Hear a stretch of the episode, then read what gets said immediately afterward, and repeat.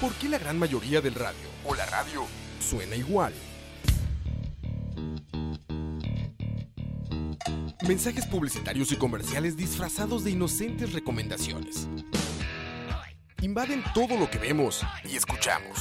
Además de, por supuesto, compromisos con patrocinadores o intereses de terceros que censuran e impiden que cualquier información o mensaje pueda llegar intacto, puro y sin filtros. Al escucha. Muy pronto, una nueva alternativa a la radio. Solo escucha.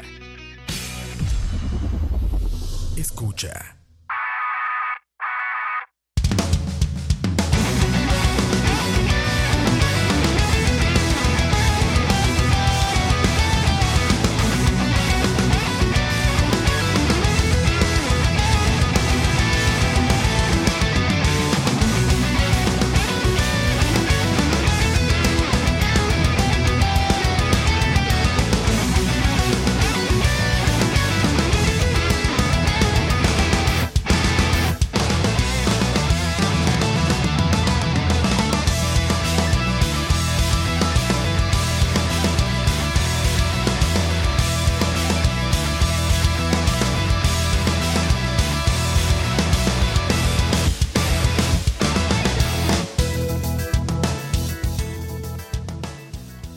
Muy buena tarde para todas las personas ahí en el chat. Saludos. Y buen día, buena tarde o buena noche para todos que nos estén escuchando después por descarga a través de nuestra página charladora.com, Spotify, iTunes o por escucha.live también o cualquier otro servicio de podcast. Mi nombre es Oscar Campos y gracias por escuchar Proximidad. Este programa está siendo grabado el 25 de julio de 2018. Hoy estamos escuchando el álbum Automata 2, recién publicado el 13 de julio de 2018 por la banda Between the Bird and Me. Los dejo con el resto de esta canción llamada The Proverbial Below.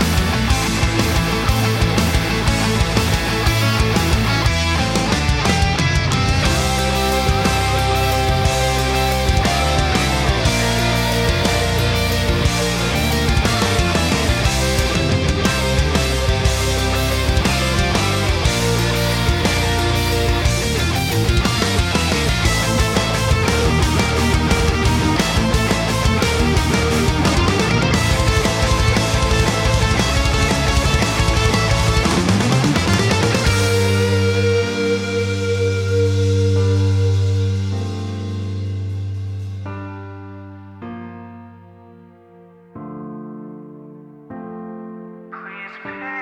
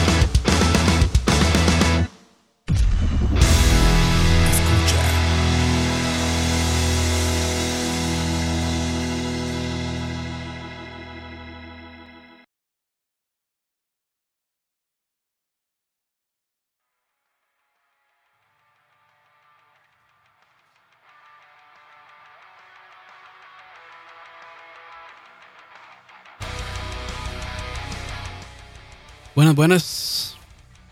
25 de julio hoy. Fusión del partido de Nicoya, como dijeron por ahí. Y todos los guanacastecos enojados. Anexión del partido de Nicoya. Eh, hoy lo estamos celebrando acá en Costa Rica. Entonces, probablemente no haya muchos godines comentando hoy. Aparte de los. Eh, ¿Cómo era? Usual. Aparte de los regulares de este, de este show. Por decirlo así. Saludos a todos que están en el chat, pura vida. Y pues sí, acabamos de escuchar The Proverbial Below del disco Automata o Automata 2 de Between the Bird and Me. Gracias por escuchar.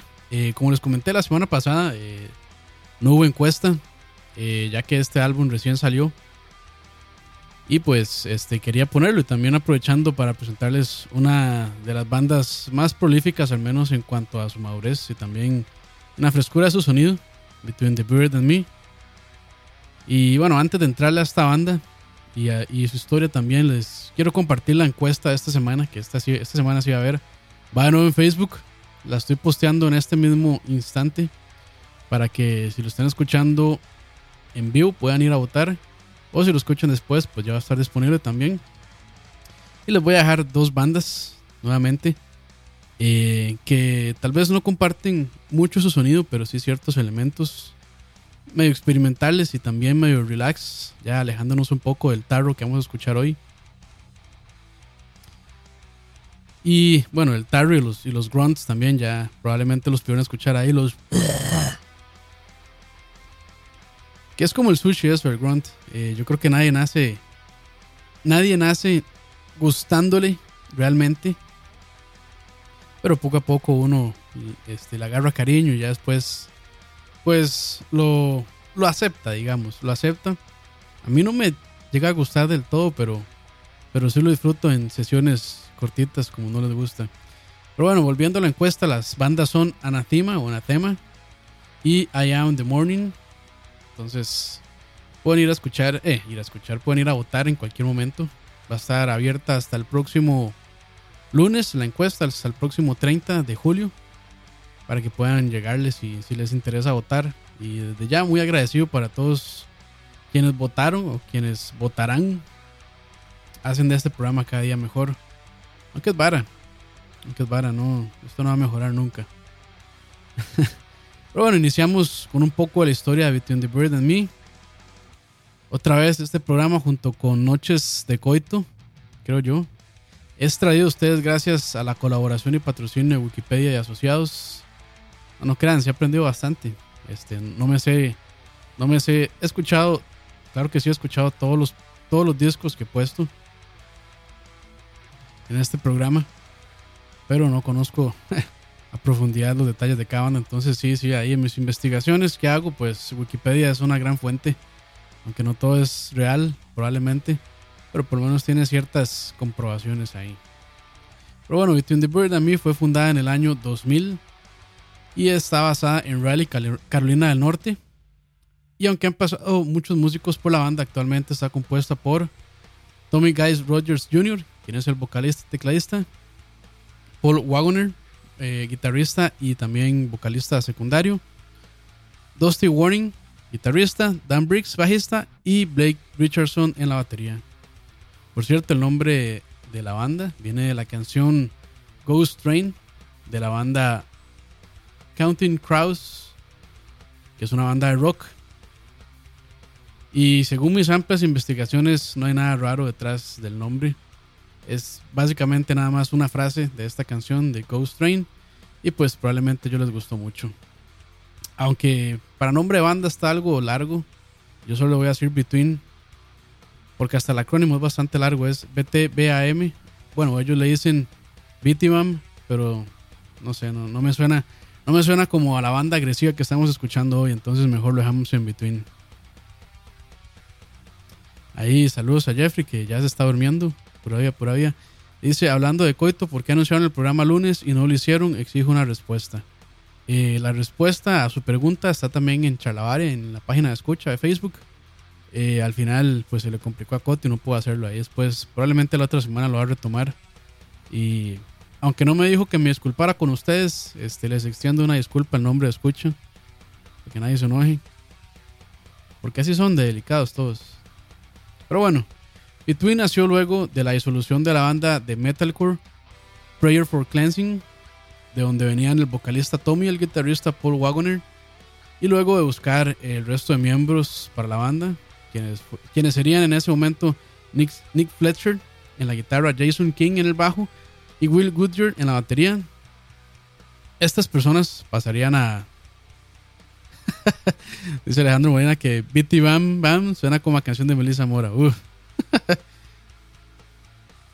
pues sí, sí, tiene razón. Por eso no me gusta así como decirle Bitty Bam, porque no, no, no, no me suena. No me suena a banda de metalcore, a banda progresivo, no, no. Entonces, mejor lo dejamos en Between. Between suena más bonito. Pero bueno, sí, este, ya con, con la alineación inicial formada, lanzarían su primer disco este, en el 2002, grabado en The Basement Studios, Carolina del Norte, y que también se llamó Between the Bird and Me. Estos famosos self-titled albums, albums que generalmente las bandas, pues, eh, como, como Will Smith, su primer papel fue se llamó Will, entonces es más fácil que la gente lo recuerde su primera producción por su nombre. Entonces, y más con este nombre tan largo, Between the Bird and Me. Entonces, así se llamó su primer disco lanzado en el 2002. Ya para el 2003, eh, la banda lanzaría su segundo álbum llamado The Silent Circus, grabado en Q Division Studios, Massachusetts. Y para este segundo álbum se haría el primer cambio en la alineación, siendo Mark Castillo el nuevo baterista de la banda, reemplazando a. ¿Cómo se llamaba? A Jason King. The Silent Circus atraía la atención de más críticos y también de los amantes del precio, dada su extraña mezcla de metalcore como núcleo, incluyendo elementos de mad rock, thrash, death metal y hasta incluso un poco de pop. Pregunta Jeffrey que si en esta, que si esta banda sí cantan. Sí, sí cantan. Sí cantan. Este, si ha escuchado death metal, pues hacen voces. Bueno, eh, Jason. Jason, nada que ver. Tommy Rogers, Tommy Giles Rogers, eh, el vocalista, pues hace sus voces limpias, por decirlo así. Y de vez en cuando mete sus grunts. Entonces eh, ahí después lo va a escuchar. Probablemente no le vaya a gustar. No sé realmente qué gustos tendrá Jeffrey. se me hace que pues le gusta. Y por cierto, este va a venir Bad Bunny, Jeffrey. Este, que yo creo que a usted se le llama la atención. Eh, yo estoy haciendo un bus ya, entonces si están interesados, ahí pueden comunicarse con nosotros en, el Facebook de escucha de Charlavaria y dicen estoy interesado en montarme al bus de Bad Bunny y ya ahí después nos ponemos de acuerdo para ir todos juntitos al concierto y disfrutar de su grandiosísima música trap.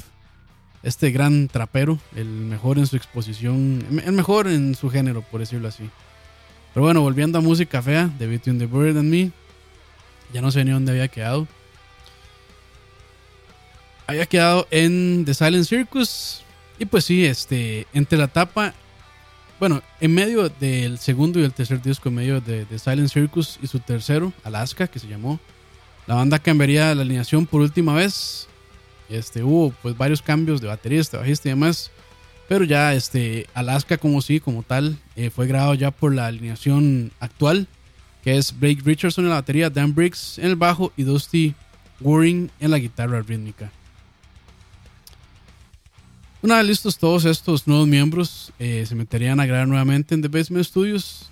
Y como les conté, este, dieron el resultado Alaska, lanzado el 6 de septiembre de 2005. Y a pesar de la buena crítica que recibió Alaska, probablemente sea uno de los mejores discos de Between the Burn and Me, no logró vender bastante bien. Este, muchas, incluso de mis canciones favoritas, están en este álbum, pero bueno, ¿qué se le va a hacer? Igual, este, Between como banda encontraría su éxito un poco más adelante, un par de años luego, para ya establecerse como una de las mejores, tal vez, dentro del círculo progresivo. Me imagino que debe ser, pues, medio feo eh, sacar un muy buen producto y que, producto o media, digamos, videos o lo que sea, audiovisual, y que al final, pues, no venda tan bien, o al menos que no llegue cerca de la expectativa de ventas eh, pues no, como este programa Proximidad, eh, que tiene su lugar bien ganado entre los más aburridos, o el más aburrido de los programas de escucha, y por eso pues no logramos venderlo bien. Ni modo. ¿Cuánto llevamos ya? Pucha, 24 minutos. Bueno, es que la primera canción es, es larguita. Pero bueno, los voy a dejar con la segunda. Vamos para allá. Espero que les guste lo que van a escuchar. Esto es Automata 2 de Between the Bird and Me. Escucha.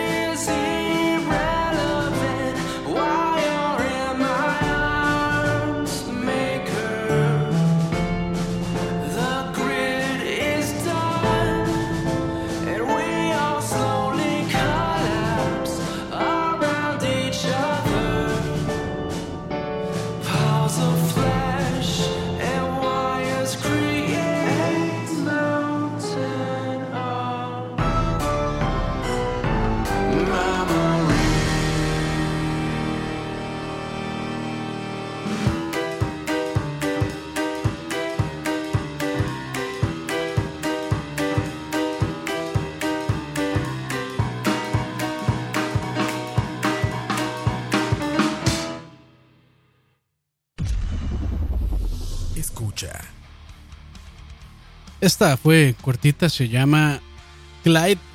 Como decían ahí en el chat, suena a música de circo.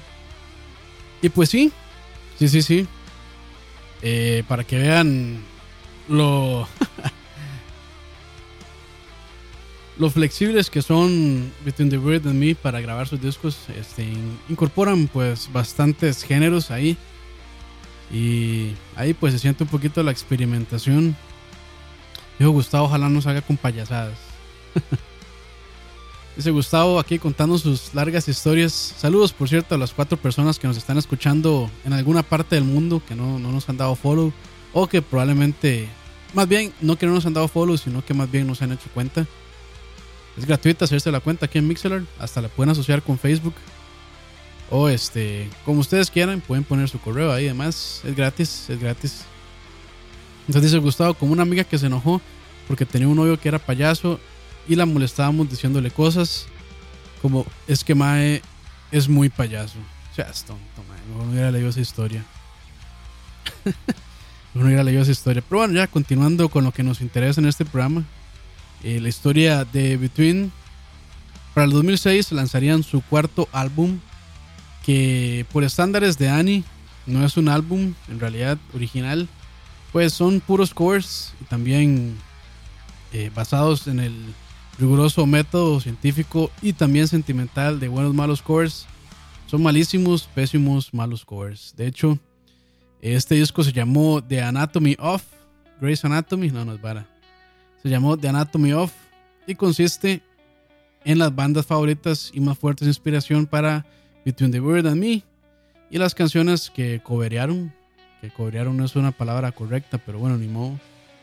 ¿Cuál será, ¿Cuál será el nombre correcto? Tal vez Jorge ahí, que es un bu- muy bueno investigando este, y sacando información de internet. ¿Cuál sería la palabra correcta en español para covers? O si no es que ya covers es un anglicismo, ya está aceptado por la eh, Real, ¿cómo es? Academia de la Lengua Española, como se llamen. Probablemente ya sea aceptado, ya, ya, ya aceptan todo, ya ese diccionario es un es un compendio de anglicismos enorme. Pero bueno, hay canciones como Blackened de Metallica, y Kickstart My Heart de Monty Crew, Bicycle Ride de Queen, Three of a Perfect Pair de King Crimson, Us and Them de Pink Floyd, eh, Territory de Sepultura, Change de Blind Melon, Malpractice de Fade No More, Cemetery Gates de Pantera y también Colorblind de Counting Crows, Crows más bien. Están bonitas estas versiones, son buenas rendiciones. Hay unas que sí se alejan un poco de la original, tal vez, de la canción original. Pero este, otra sí se parece mucho, hasta incluso la, la manera en la que Tommy canta eh, es muy similar, tratando de emular al cantante. Por supuesto que Bicycle Race pues no le llega a Freddie Mercury, pero hace su mejor intento. Está bueno ese disco, a mí me gustó bastante. Este, si son, si les gustan los covers, se los recomiendo. The Anatomy of de Between the Bird and Me. Me imagino que debe estar en Spotify. O si no, en iTunes o cualquiera de estas tiendas digitales. Porque me imagino que conseguirlo físico está un poco complicado. Pero bueno, regresando a la teoría de Dani, que los covers son más lucrativos, eh, la banda con este álbum logró entrar en el Billboard 200, llegando al lugar 151, y también en el World de Independent Albums, llegando al puesto número 9. Eh, pero ya mejor dejo hablar de covers, porque ya tenemos un, un programa especializado para, para ese apartado, entonces seguimos, seguimos por acá. Ya para el 2007 señoras y señores, vendría uno de los mejores álbumes que saldrían ese año y fácilmente de la historia del progresivo y también del rock, ¿por qué no? Aunque bueno, tal vez esto no lo consideren rock. Dice Jorge que el término correcto es versionar canciones. Versionar es lo más cercano a cover o coverar en español. Ok. Pero suena feo, entonces mejor covers. Pero bueno, ahí gracias, gracias Jorge por el aporte, pura vida. Eh, pero sí, en el 2007 salió el álbum Colors, eh, el 18 de septiembre, para ser exactos, y fue grabado también en Basement Studios. Y bueno, ¿qué decir de este disco? Eh, fue incluso tan bueno que una de sus canciones, Prequel to the Sequel, se pondría disponible para descarga en el videojuego Rock Band 2. Aunque bueno, no sé no sé qué tan bueno sea que, una de sus canciones sea considerada para poder incluirla en la librería Rock Band 2. Bueno, en ese momento Rock Band 2, bueno, los juegos de, música estaban reventándola, entonces pues me imagino que era buena, una buena exposición. Una buena exposición para la banda, para cualquier banda incluso, este, que se ponga su música eh, para poder tocarla en Rock Band 2, pues me imagino que en ese momento era, era algo pues moderadamente grande. Eh, como les comenté, a pesar del entre comillas fracaso de Alaska, la banda llegaría al éxito con Colors, logrando posicionarse en el número 57 del Billboard, del Billboard 200 perdón, en su semana de lanzamiento. En este álbum el grupo incorporó y experimentó aún más que en otros álbumes y se podría decir que, eran, bueno, que los álbumes pasados eran un, eran un poco más cercanos al metalcore que al progresivo. Pero con Colors la banda logró incluir, y pues para mí exitosamente, jazz, pop eh, y hasta bluegrass en sus composiciones. Y hablando de cosas locas, este sonido y experimentación son los que pasarían a destacar y también hacer la firma del sonido de Between bueno, yo quiero dar un aleluya por Colors. Es más, voy a hacer una trampa. Este. La primera trampa del programa, de hecho. y los voy a dejar con esta canción que les estaba hablando, con Prequel to the Sequel, The Colors. Eh, no se podría hablar de Between the Weird and Me sin incluir una canción de este álbum que es una joyita. Entonces, los dejo con Prequel to the Sequel. Ya pronto regresamos. Escucha.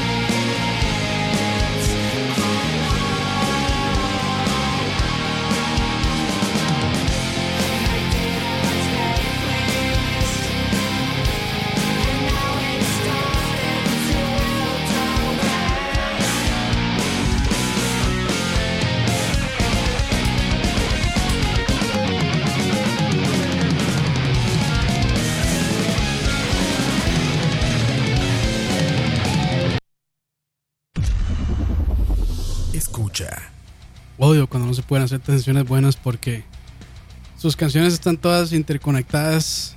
Pero bueno, ni modo, ahí disculpen. Tengo que inventarme algo para tapar esos agujerones. y quiero abrir con el mejor comentario de la tarde, con el comentario de Jeffrey Araya. Dice, con esos gritos pasó de Cirque du Soleil a Circo de la Chilindrina. Ay, qué bueno. Dice Jorge, personas como Jeffrey animan este programa. Sí, personas como Jeffrey, no como usted. Estoy hablando caca, güey. Dos años luego, este, de que de la salida de Colors y grabado en The Basement nuevamente, eh, The Great, The, ah, The Great Misdirect fue lanzado el 27 de octubre de 2009. A pesar de incluir experimentar con otros géneros, la banda se apegaría un poco más a su estilo, a sus raíces, por decirlo así, al estilo metalcore de los años de Alaska. Entonces es un disco pues no tan experimental como Colors, pero también gustó muchísimo. Este, a veces las bandas hacen eso, como que vuelven entre comillas a sus raíces y la pegan, la pegan muy bien. Este, y bueno, continuando con la popularidad de la banda, Offuscation también se podía descargar para Rock Band 2 y si jugaron Saints Rose 3. Esta canción también se incluyó como parte de la emisora Blood 106.66. Ojo, ahí dice que se desconectó. Ahí está, ahí está. Yo creo que ahí estamos. No hay bronca, no hay bronca. No, yo recuerdo al estar jugando Saints Row 3, que de hecho es el único juego de Saints Row que he jugado. Y cuando escuché esta canción, yo dejé de tirarles dildos a la gente. no podía tirarles dildos a los, a, la- a las- a los NPCs. Y solo me puse a escuchar esta canción en toda su duración, casi 10 minutos. De los momentos del gaming más épicos que he tenido en mi vida. Nah, mis pares. Nada se compara como cuando fallo. eh, ya hasta se me olvidó. Cuando fallo miserablemente. No solo en este programa, sino también en los streams de lag. Pero bueno, para no aburrirlos con mis habladas tontas y porque no tengo mucho que decir, los dejo con la siguiente canción que yo sé que les va a gustar. O tal vez no. Escucha.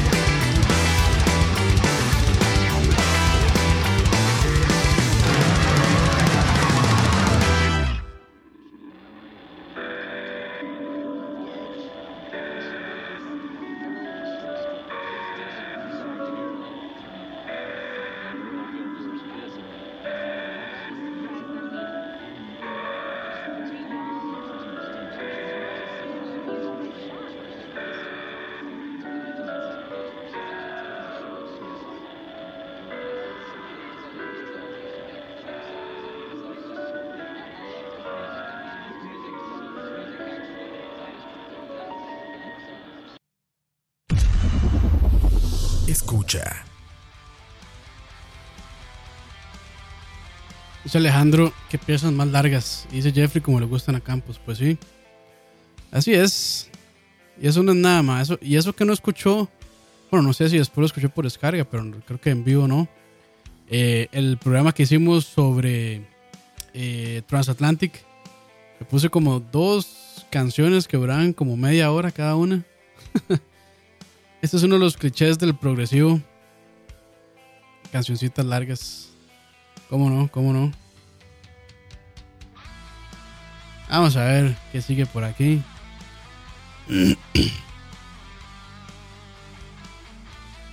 Perdón, ya me perdí. Eso que acabamos de escuchar se llama Voice of Trespass.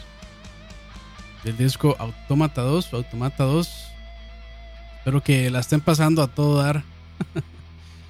bueno, el 12 de abril de 2011 la banda lanzaría el EP llamado Parallax Hypersleep Dialogues. Creo que lo dije bien. Es la primera parte de una historia conceptual que sería luego continuada con el álbum The Parallax 2 Future Sequence lanzado el 9 de octubre de 2012.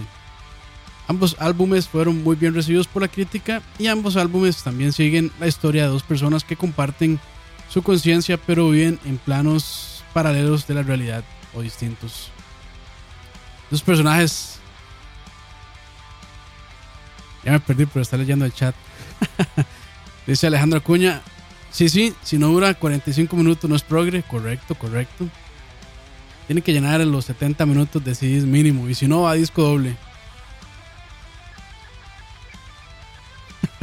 Dice Jeff, a mí no me gusta el programa.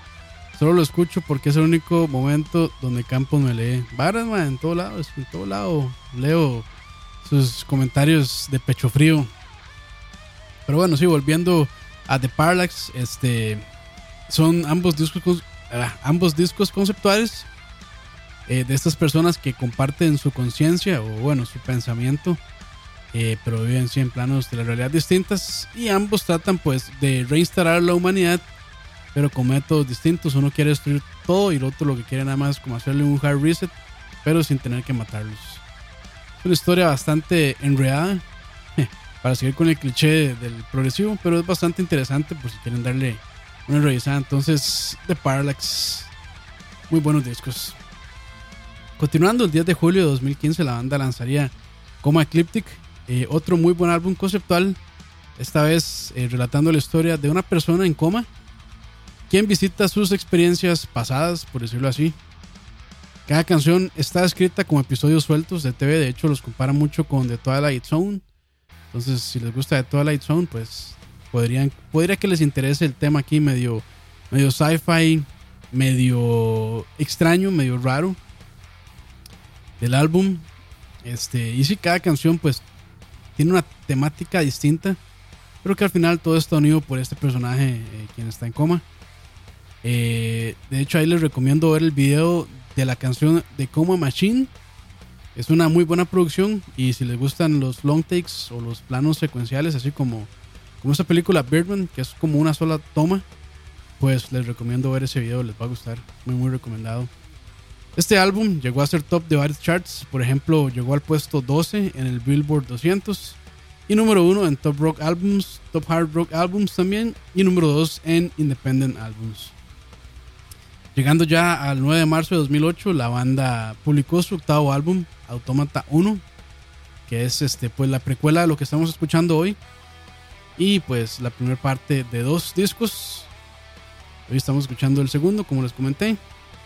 Y siguiendo con el cliché, otro de los clichés del progresivo, eh, ambos, ambos, ambos álbumes, ambos discos son conceptuales y estos relatan la historia de una persona que transmite sus sueños al público para entretenimiento.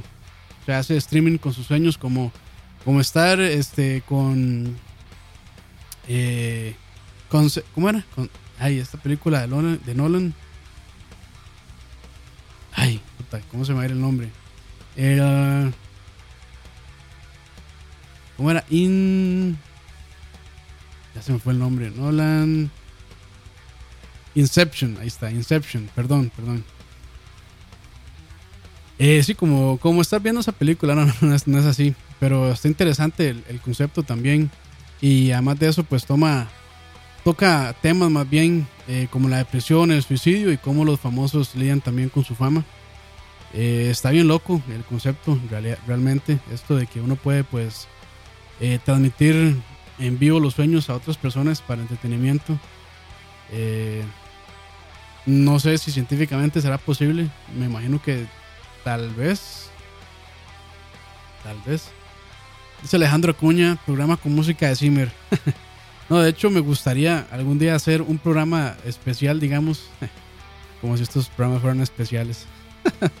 hacer un programa este, con música de grupos progresivos, pero que sus, pero que sus canciones no son eh, meramente progresivas, o que más bien son tan distintas a lo que normalmente hacen, este, que se separan del género progresivo. Me gustaría hacer algo así.